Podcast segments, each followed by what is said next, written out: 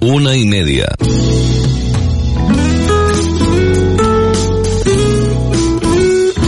Radio Las Palmas FM. Radio Las Palmas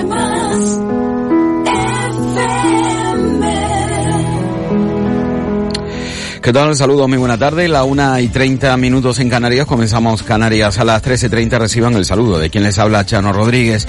La ofensiva rusa contra Ucrania ha llegado ya este viernes a la capital, a Kiev. El Ministerio de Defensa ucraniano ha confirmado en un mensaje en Twitter la llegada de fuerzas rusas a las afueras de la capital. El enemigo, según el término usado en ese mensaje, está ya en el distrito de Obolon, a unos nueve kilómetros al norte del Parlamento, en el centro de la ciudad se trata de un escenario extremo que ocurre apenas el segundo día de la invasión rusa sobre las antiguas repúblicas soviéticas. El presidente ucraniano Volodymyr Zelensky ha acusado a Moscú de usar a los civiles como blanco de los ataques. Al menos 137 ciudadanos han muerto según el último balance. También han fallecido miembros del ejército y cientos más han resultado heridos. Dijeron que los civiles no eran objetivo, pero es otra de sus mentiras. Así de esta manera ha lamentado el presidente en un vídeo publicado esta madrugada la situación que está viviendo eh, su país. Indicarles que la cumbre europea extraordinaria celebrada en la noche de ayer terminó a altas horas de la madrugada ha lanzado una batería de sanciones sin precedentes contra Rusia como castigo a una invasión de Ucrania que a juicio de los dirigentes europeos marca un antes y un después en la relación con Moscú y en la historia del viejo continente. Las represalias pactadas pretenden aislar la economía rusa del resto del mundo y suponen un golpe brutal, en principio, a las principales entidades financieras del país agresor y al entramado industrial y militar que sostiene al régimen de Vladimir Putin. Casi ningún sector estratégico quedará a salvo del impacto en Rusia. Bancos, empresas de defensa y aeroespacial, constructoras de infraestructuras, grandes compañías de transportes y logística o aerolíneas perderán o verán ilimitado el acceso a los mercados europeos de financiación y van a sufrir la prohibición de adquirir tecnología y componentes esenciales para su modernización. Entre las medidas contempladas figura que las compañías públicas rusas no podrán salir a bolsa en Europa y los grandes magnates no podrán abrir cuentas en los bancos europeos. Nada más concluir en la jornada de ayer la reunión, Pedro Sánchez hablaba para las cámaras de televisión española. Bueno, en lo que estamos ahora mismo es precisamente en aprobar este paquete de sanciones eh, y, en segundo lugar en exigir, como hemos exigido en la declaración institucional en el día de ayer eh, yo mismo, pero también todos los líderes europeos, eh, el cese de las hostilidades, la retirada de las tropas y en definitiva el respeto a la legalidad internacional por parte de Rusia. En eso estamos. Mañana yo creo que se va a dar un paso muy importante, sobre todo porque demostramos eso, demostramos solidaridad con el pueblo ucraniano, demostramos unidad de los Estados miembros de la Unión Europea, demostramos firmeza también en la respuesta proporcionada a la gravedad de la situación provocada por la invasión de, Rusia. Y, por último, mostramos también esa solidaridad con aquellos países de la frontera oriental que pueden ser eh, víctimas también de una crisis humanitaria a la cual tenemos que dar una respuesta conjunta los 27 Estados miembros. Con lo cual, creo que, en fin, eh, ha sido un debate muy serio, muy riguroso, muy eh, contundente y, en fin, mañana ustedes conocerán ya más el detalle, pero evidentemente va a ser un paquete de, de, de en fin, de, de sanciones masivo desde el punto de vista económico que va a tener bueno, pues su impacto en, en, Rusia, que es lo que buscamos. Buscar impacto en Rusia, lo mismo, la misma decisión ha tomado también el gobierno de los Estados Unidos. Ayer Biden en la tarde ofrecía también una, mm, perdonen la expresión, retaíla de medidas que ha tomado Estados Unidos para intentar frenar no ya la escalada de violencia de Rusia, sino para hacer daño a la economía y que de esta manera pues se pueda mm, frenar en cierta manera eh, la idea de, de Vladimir Putin de seguir creciendo de seguir creciendo a través de las ex repúblicas pertenecientes a la Unión Soviética. Eh, aquí en la Comunidad Autónoma de Canarias indicarles que en un primer momento se habían identificado a tres canarios que estaban en Ucrania. Eh, dos de ellos viajaban en guagua hacia Polonia y en la mañana de hoy, pues el Ejecutivo ha identificado a un cuarto canario que está atrapado precisamente en este país. Así al menos lo ha afirmado esta mañana Juan Rafael Zamora Padrón, es el viceconsejero eh, de la acción exterior del gobierno de Canarias. Esta mañana, cuando tan solo conocía eh, la existencia de tres canarios en tierras ucranianas, comentaba lo siguiente. Hemos mantenido un contacto estrecho con el Ministerio de Asuntos Exteriores y con la subdelegación del gobierno para detectar, en primer lugar, la presencia de canarios entre la colectividad de españoles residentes o visitantes en Ucrania. En estos momentos podemos confirmar la presencia de tres canarios, todos originarios de la isla de Gran Canaria, dos de los cuales se encuentran en la capital, en Kiev, y un tercero que se encuentra en una ciudad, Sarkiv, al sureste de dicho país. La Embajada de España eh, ha actuado rápidamente y en estos momentos los dos canarios que se encontraban en Kiev, conjuntamente con otros españoles, están siendo trasladados en guagua hacia Polonia, desde donde van a ser evacuados a nuestro país. Decir también que se ha hecho y se va a seguir haciendo por parte del Gobierno de Canarias un seguimiento continuo de la situación de los canarios se ha hablado personalmente con ellos. Nuestro presidente, don Ángel Víctor Torres, se ha puesto también en contacto telefónico con los afectados y manifiestan que se encuentran en principio tranquilos, que están bien, con el nerviosismo propio de estar viviendo in situ pues un conflicto bélico como el que está sucediendo en estos momentos y que todos deseamos que termine lo antes posible. Uno de los gran canarios quien se encuentra en tierras ucranianas es Saúl, Saúl Pereira, es natural del municipio de Moya, residente en Barcelona desde hace, cinco años, es ingeniero superior de telecomunicaciones y ha viajado precisamente para participar en un programa de televisión y se ha encontrado con el inicio del conflicto. Eh, dos guaguas eh, pequeñas eh, se encargaban de trasladar y están trasladando a cerca de 40 españoles, entre ellos uno mm, en el que viaja el propio Saúl, hasta la zona mm, oeste. Eh, lo cierto es que se intenta llegar a Polonia. Mm, esta mañana, aquí en Radio Las Palmas, la compañera Dulce María Facundo hablaba con el hermano, con Carlos Pereira eh, Castilla. Carlos Pereira Castilla. Y luego eh, entró eh, el hermano Saúl, eh, que efectivamente se desplazaba eh, en un pequeño convoy hasta la frontera con Rumanía. Eh, a ver, mi hermano Saúl estaba yendo a Ucrania durante este mes a grabar un programa de televisión. Sí.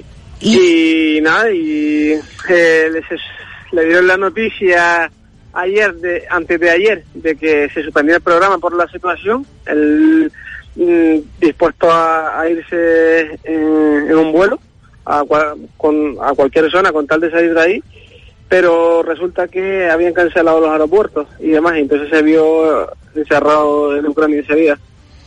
Y se vio El día, encerrado. el, el día de ayer, el día de ayer hablamos, que fue cuando se despertó con la... Se despertó con la... Con las sirenas. Con, la, con las sirenas, exacto, de misiles antiaéreos y demás. Sí, porque él tenía su vuelo, el vuelo de, de vuelta el fin de semana a Barcelona, pero eh, había mirado un vuelo a Bolonia que era para para ayer y eso contra- para salir de la zona, vamos, pero no, no fue posible. Luego pudo hablar con el Pues propio ahora Saúl. mismo estoy, sigo en el convoy, llevamos casi 24 horas de evacuación y bueno, todavía no sabemos muy bien a qué hora vamos a llegar y la verdad que está siendo todo muy, bueno, muy lento, estamos cooperando en la mayor medida de lo posible. De hecho, yo anoche estuve conduciendo también un rato uno de los coches diplomáticos y nada, aquí seguimos en la, la cola del convoy.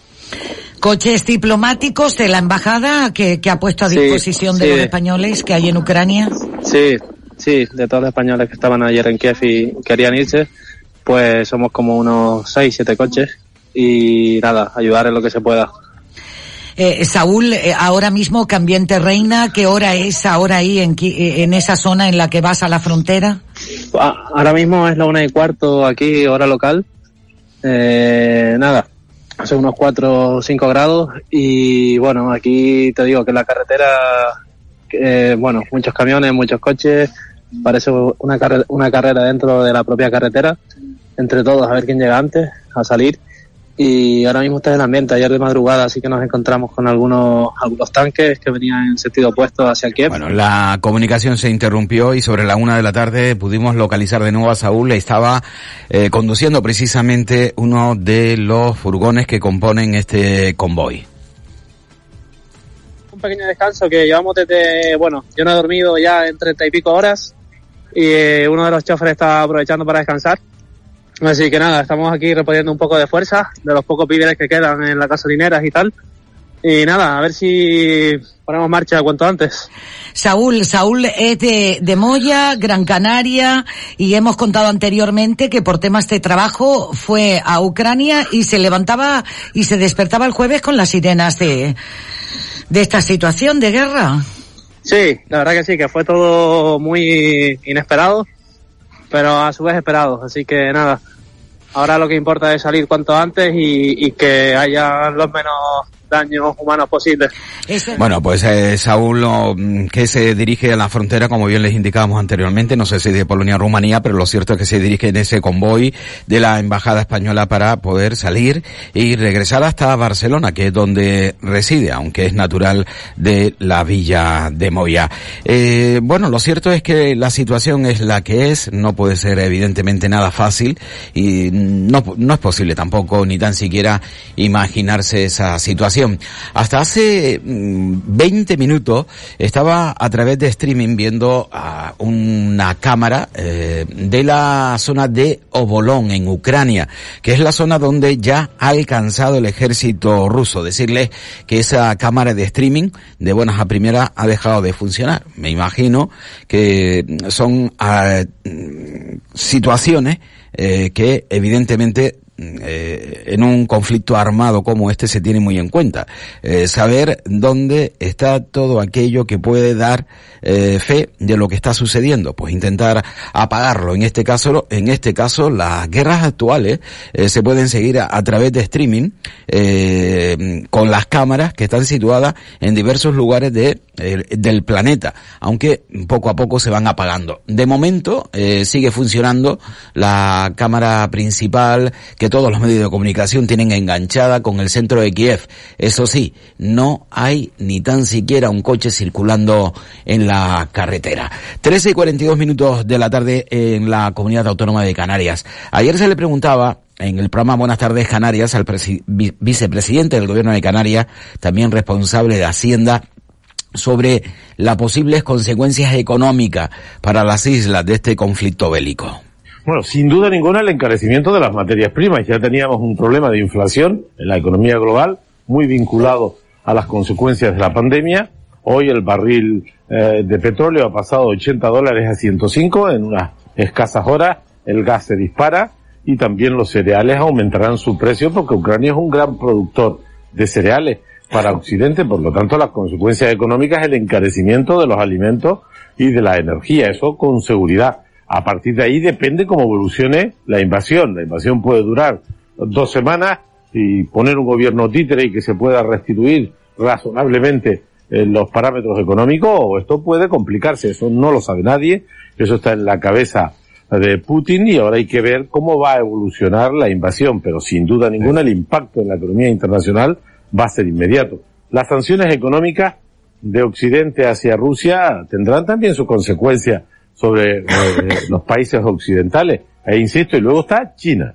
China es un actor principal en materia económica, en materia de defensa, y todos los analistas concluyen que evidentemente China tiene toda la información sobre este movimiento, y no nos olvidemos que hay una amenaza desde hace muchísimas décadas, que es la invasión de China sobre Taiwán. Esto lleva 70 años de historia, ¿eh? y ese es un tire afloja que está ahí y que no debemos descartar de forma absoluta en esta estrategia hmm. global entre bloques, de que si le sale bien la jugada a Putin, pues China pueda tener la tentación, que no es nueva, de invadir, de invadir Taiwán, que como se sabe es una reclamación histórica de, de los chinos, ¿no? En fin, el momento es crítico, el momento es preocupante, hay que estar al lado de la población, ser solidaria con la población ucraniana, hacer un llamamiento al entendimiento y a la paz, y esperar que las consecuencias sobre los seres humanos, pero también sobre la economía, sean uh, pues lo más leve posible y lo menos duradero posible, aunque Bueno, pues hasta aquí las manifestaciones del vicepresidente del gobierno, consejero de Hacienda del gobierno de Canarias, eh, Román Rodríguez, y precisamente poniendo ese punto de atención también en China, ¿no? Y la tensión que se puede vivir en Taiwán. En fin, eh, si se observa por parte de China que hay debilidad, eh, tanto en Europa y sobre todo en los Estados Unidos, y Rusia actúa como quiere y ha querido y llega hasta el final, pues lo más probable es que China aproveche también la ocasión para decir, bueno, si lo ha hecho Rusia y no ha pasado absolutamente nada, pues nosotros también nos tiramos al tajo. Eh, esta es la situación y lo más importante para Canarias, evidentemente como seres humanos que somos, que la situación se restablezca cuanto antes, que haya el menor número de víctimas posible y, y por otro lado, eh, lo que nos afecta a la comunidad autónoma de Canarias, ¿no? Que la contracción eh, turística pues sea leve. Ojalá, ojalá, tal y como ha manifestado el propio presidente, vicepresidente del gobierno de Canarias, esto acabe eh, tal y como se están desarrollando los acontecimientos, se están acercando a Kiev, nos imaginamos, todos los especialistas eh, consideran que lo que se trata es de derrocar al actual gobierno de Kiev y poner, como ha comentado el propio consejero de Hacienda, pues a un gobierno que esté dominado por el Kremlin, dominado por Putin, y de esta manera, pues, eh, anexionar eh, Kiev de la misma manera que ha pasado con otras eh, mm, regiones, como por ejemplo ha pasado con Bielorrusia, eh, que bueno, ha actuado el Kremlin y ha puesto a un gobierno eh, que le dé, que se dé de la mano, no, no que esté con confrontaciones o incluso con ideas de integrarse en la OTAN, como ha sucedido con, con Ucrania. Bueno, pues esta es la situación, 3 y 46 minutos de la tarde en la comunidad autónoma de Canarias, que se vive situación dura, sin duda alguna, en Ucrania. Eh, bueno, esta mañana ha salido una última noticia relacionada con los bienes de Vladimir Putin en el, en el planeta y bueno, dice que se van, van a ser intervenidos. Pero claro, eh, Putin dice que solo cuenta con una casa y con un coche, aunque muchos eh, señalan que es multimillonario, pero claro, eh, no actúa. Eh, con su propio nombre y por lo tanto no va a ser fácil en absoluto poder actuar contra las propiedades del presidente ruso. Cambiamos de asunto, eh, nos centramos en España y una noticia que a mí me ha llamado la atención sobre todo por la curiosidad, ¿no? Eh, por el tiempo, eh, momento en el que se acude al rescate del bolsillo de los españoles, lo digo por la compra de mascarillas. Eh, como siempre llegan tarde, la Comisión de Sanidad y Consumo del Congreso de los Diputados aprobaba esta semana, en concreto el miércoles, con 18 votos a favor, 17 en contra y una abstención, una proposición no de ley para instar, para instar al gobierno a que rebajen al 4% del IVA de las mascarillas quirúrgicas y también de las FFP2 mientras sea obligatorio su uso durante el año 2022. Yo insisto, lo llamativo de todo ello es que estamos en una desescalada que vamos por autopista, es decir, a gran velocidad, ya no es obligatoria la mascarilla en exteriores y pronto dejará de serlo tal y como se ha anunciado en los interiores y es ahora cuando acuden al Congreso a decir, señores, hay que rebajar el IVA a las mascarillas si son obligatorias. En fin, eh, es lo que tenemos y es lo que votamos. Evidentemente, es lo que tenemos que respetar también. Lo hacemos, aunque mayoritariamente no estamos casi nunca de acuerdo, más bien en desacuerdo. Eh, más cositas. El Boletín Oficial de Canarias que ha publicado hoy la resolución conjunta de la Dirección de General de Promoción Económica y el Servicio Canario de Empleo, por la cual se amplía hasta el próximo 31 de marzo el plazo para justificar las ayudas correspondientes a la línea COVID. Recordarán que el gobierno de Canarias distribuyó 1.144 millones entre empresas y trabajadores y trabajadoras autónomas eh, por ver mermados sus ingresos en un 30%. Se solicitaba un 30% por causa de la pandemia. Bueno, pues ya saben que podrán o tendrán que hacerlo. Eh, es obligatorio, aunque tendrán 30 días más de tiempo hasta el próximo 31 de marzo para justificar todo ello. Y vamos hasta la Cruz de Tejeda. Bueno, nos vamos de manera, eh, yo creo que idílica. Eh, los comerciantes ubicados en los puestos de la Cruz de Tejeda, me imagino que muy conocidos por casi todos, eh, esa área pertenece al Cabildo Insular de Gran Canaria y ellos solicitan ahora mismo una reunión urgente con el presidente del Cabildo para contarles la situación de desamparo y falta de sensibilidad a la realidad que se vive en una por ese inminente desahucio eh, que ha anunciado ya eh, para el próximo lunes día 3 la institución insular. Los comerciantes denuncian que están anteponiendo el rodillo de la burocracia y el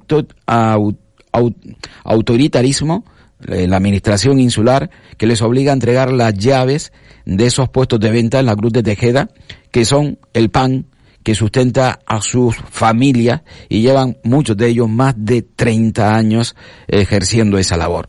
Los puesteros recuerdan que son la cara amable, además que acoge a los turistas y que han fomentado el tejido económico de municipios de medianía como promotores de nuestros productos kilómetro cero, tanto quesos, vinos, dulces como un sinfín de producciones de los agricultores y ganaderos de la zona.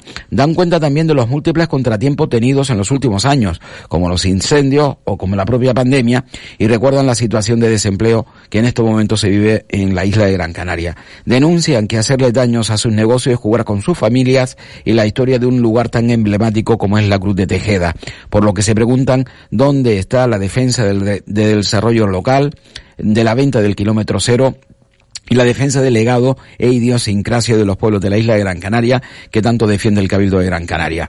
Eh, dejan además constancia de la situación de indefensión y falta de comunicación que ha existido en este procedimiento y por todo ello vuelven a solicitar al presidente Antonio Morales una reunión sin intermediarios antes de que se proceda a la orden de entrega de las llaves injustificada que tendrá lugar el próximo día 2 de marzo, una fecha impuesta por la institución Gran Canaria. Esta semana hablamos precisamente con una comerciante, se llama o responde al nombre de Noelia, y evidentemente hablaba de que la dejan tirada en la calle. Sí, claro que sí. Bueno, esto es eh, propiedad del Cabildo, nosotros pagamos un alquiler, yo llevo 11 años aquí, hay compañeros que llevan cuarenta y pico años, y entonces nos vienen con la noticia de que el día 3 empiezan una reforma aquí y que nos tenemos que ir a la calle, sin derecho a nada, sin ubicarnos en, otro, en otra zona, Primero nos dijeron que sí, que nos iban a dar una ubicación, que nos iban a traer unas carpas hasta que terminara la reforma, luego vinieron más tarde que no, o sea que nos sentimos engañados totalmente por el patrimonio del Cabildo Insular de Gran Canaria. Cuando aquí habíamos eh, muchas familias que dependemos de este puesto de trabajo porque es nuestra única entrada, que se entere el Cabildo que aparte de matarnos a nosotros está matando eh, nuestra ganadería, el sector primario que es quien nos vende los quesos, la fruta, las mieles naturales y etcétera. Es un etcétera de muchos productos nuestros que tenemos aquí en la tierra. Si no, ya los contratos están, están vencidos, pero claro, eh, nos han dicho que en un primer momento que, que tranquilos, que esto iba a reformarse, luego a salir a concurso, que nos iban a poner unas carpas, pero luego llegaron con la noticia una semana o dos más tarde y que no, que, que había que abandonar esto, dejarnos en la calle y, y sin más y así estamos con esta incertidumbre que, es increíble. Es increíble cómo nos quiere abaratar nuestra cultura, nuestro, es que todo, nuestra ganadería y estamos escuchando por, por fuentes no, no de ellos, sino extraoficiales, que esto lo quieren privatizar. Bueno, pues esta es la situación que viven los comerciantes que tienen puestos en esa cruz de Tejeda. Yo creo que son bastante significativos, eh, importante también dentro de lo que es la idiosincrasia de nuestro de nuestro territorio. Y bueno, ¿quién no ha probado eh, un bocadillo en uno de esos puestos, por ejemplo? ¿no? En fin, eh, estamos en las 13 y 53 minutos en Canarias. Hola, soy Manolo Santana. ¿Te apetece un café? Tenemos preparado para ti el mejor de ellos, de lunes a viernes, de cuatro y media a seis de la tarde. Seguimos disfrutando de las tardes en Radio Las Palmas, con todo el sabor y el aroma de café de tarde. Radio Las Palmas, cercana, amable, entretenida, participativa. Radio Las Palmas, la radio de tu vida. ¿Necesitas hacer una página web? Weblaspalmas.es. ¿Quieres desarrollar una aplicación móvil? Weblaspalmas.es. Ponte en manos de la empresa líder en Canarias en diseño web y desarrollo creativo. Visita nuestro estudio y te asesoraremos sin ningún compromiso. Pon tu proyecto en buenas manos. Entra en weblaspalmas.es. Este año celebramos diferente. Sea como sea, el carnaval es un sentimiento. Y como buenos canarios, la peluca, el maquillaje, la risa no desaparecen. Así que añadimos purpurina y mucho clipper. Carnaval, te espero. Canarias sabe a clipper. Bueno, pues continuamos en Canarias a las 13.30 ya con noticias para alcanzar el final de este tiempo informativo. En cuanto a la afección de la COVID-19, ayer Sanidad eh, notificó tres muertes y 2.044 casos. Eh, en los últimos días, los nuevos contagios por COVID han experimentado un repunte en la comunidad autónoma de Canarias. Por cierto, desde Sanidad se señala que se debe a que se están contabilizando los resultados positivos de los autotest, prueba que el Ministerio de Sanidad admitió como válida a principios del pasado enero. Pedro Martín, actual presidente del Cabildo de Tenerife, ha revalidado su cargo como secretario general del Partido Socialista tras conseguir el máximo número de avales de la militancia de Tenerife. Ha sido, por cierto, el único candidato. El Congreso, el decimoséptimo insular del PSOE en Tenerife, se va a celebrar los próximos días 19 y 20 de marzo. Llegan 387 migrantes a bordo de siete pateras a dos islas, Gran Canaria y Fuerteventura. Eh, indicarles que a Gran Canaria se trasladaron 279 hombres, 38 mujeres y 17 menores a bordo de seis embarcaciones. A Fuerteventura, 38 varones y 15 mujeres eh, que fueron llevados hasta el puerto de Puerto del Rosario. Eh, Canarias sigue estando lejos del salario medio nacional. 1.749 salario medio nacional. Canarias 1.402. Datos del monitor ADECO de oportunidades y satisfacción en, el empleo. Las Palmas de Gran Canaria que va a acoger eh, mañana sábado 26 de febrero una concentración para reclamar que continúe la búsqueda de las personas desaparecidas al este de Terranova. Eh, ya saben, el naufragio del Villa de Pitanzo, bajo el lema Canarias te quiere de vuelta. Esta concentración tendrá lugar a las 12 de la mañana frente a la delegación del gobierno en la Plaza de la Feria y se abre, se, se piensa, perdón, en el biólogo gran canario Francisco Manuel Navarro que continúa desaparecido. Un joven de 24 años que ha fallecido en la noche de ayer jueves después de sufrir una agresión cuando transitaba por la calle Antonio, Antonio María Manrique de la Minilla, en la capital Gran Canaria, sobre las nueve y media de la tarde-noche. En el momento de la asistencia, el joven se encontraba en parada cardiorrespiratoria, por lo que le realizaron maniobras de reanimación cardiopulmonar hasta la llegada al hospital donde falleció. El presunto agresor, de unos 20 años, ha sido detenido por la Policía Nacional tras hacerse cargo de la investigación, aunque se encuentra a la espera de la autopsia para certificar la causa de la muerte de la víctima. Hallan en una vivienda de Chamán el cadáver de una mujer rodeada de basura. La fallecida de unos 50 años padecía el síndrome de Diógenes de manera severa. Fue, el hedor que salía de la vivienda lo que alertó a los vecinos. El cadáver fue localizado en la mañana de ayer jueves en una vivienda, en concreto del número 18 de la calle Doña Perfecta. El cuerpo se encontraba en avanzado estado de, de descomposición y se considera que llevaba sobre 10 días aproximadamente fallecida. 10 días fallecida. De ahí el hedor eh, que emanaba del cuerpo de la víctima. La policía local de Las Palmas de Gran Canaria que ha desalojado hoy viernes en la mañana la antigua comisaría de la Policía Nacional de la calle Miguel Rosa, que se encontraba llena de ocupas y además creando mucha inseguridad en la zona. El desalojo se ha producido después de que la policía local recibiera la orden de levantamiento por parte de la autoridad judicial. El concejal eh, encargado de la policía local en Las Palmas de Gran Canaria, Josué Íñiguez, ha manifestado que esta actuación viene con permiso eh, judicial tras varios meses de ir identificando moradores, realizando expedientes, así como elaborando informes pertinentes para, para ello. Y recuerden que esta tarde comienza el Carnaval de las Palmas de Gran Canaria comienza el carnaval de las Palmas de Gran Canaria.